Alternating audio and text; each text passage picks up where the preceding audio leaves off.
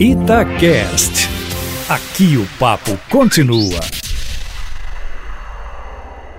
Dezembro começou, começou o fim de ano e começa o fim do primeiro ano uh, do governo Bolsonaro. Um ano em que a gente não viu as tradicionais e anuais denúncias de corrupção. Não tivemos isso, não tivemos aquelas histórias de partido mandar em ministério, quem manda em ministério é o presidente. Tivemos, enfim, a, a, a, prática da separação de poderes. Legislativo cuida do legislativo, executivo, seu chefe cuida do seu governo, executivo. No legislativo, cada um cuida do seu nariz. Né? O presidente da Câmara cuida da Câmara, o presidente do Senado cuida do Senado e as coisas estão funcionando de modo diferente. Né?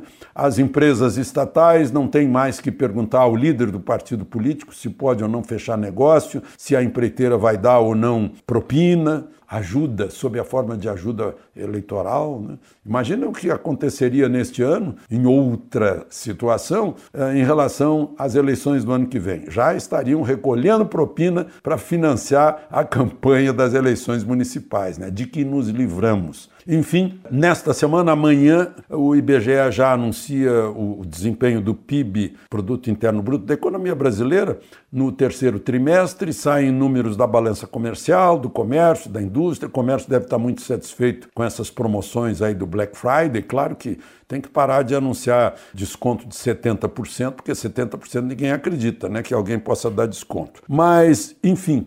O dezembro está começando, dia 20 entra em, em, recesso o Poder Legislativo, sem resolver muita coisa que precisaria ser resolvida. Vão estar concentrados aí para resolver o orçamento, que isso é obrigatório, senão não entram em férias, mas o pacote anticrime de Sérgio Moro está parado, assim como a, a, as, as, propostas constitucionais aí de emenda constitucional da prisão em segunda instância. Vai ser um presente de Natal para os bandidos, para os corruptos, por aqueles que vivem de negociatas, né, é, é, empurrar com a barriga para o ano que vem. E como a gente sabe, ano que vem é, a gente sai do mês de férias, do, das festas de fim de ano, mês de férias, depois vem Carnaval, depois vem é, Semana Santa, depois vem eleição municipal com a campanha então, o legislativo tem que pensar muito nisso, que tem uma reforma administrativa necessária, uma reforma tributária mais necessária ainda, propostas do ministro Paulo Guedes de emendas constitucionais para resolver a economia. Não se consegue, eu reconheço, não se consegue resolver em um ano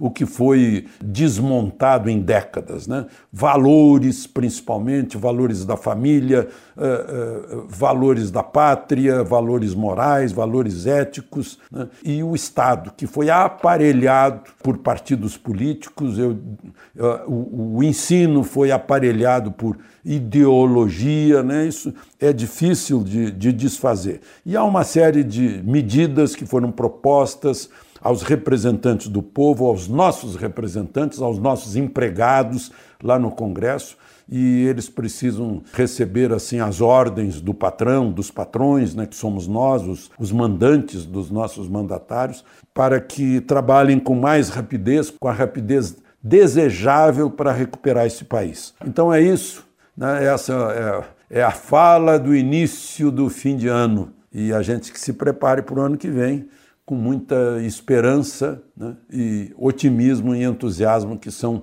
os motores da economia. De Brasília, Alexandre Garcia.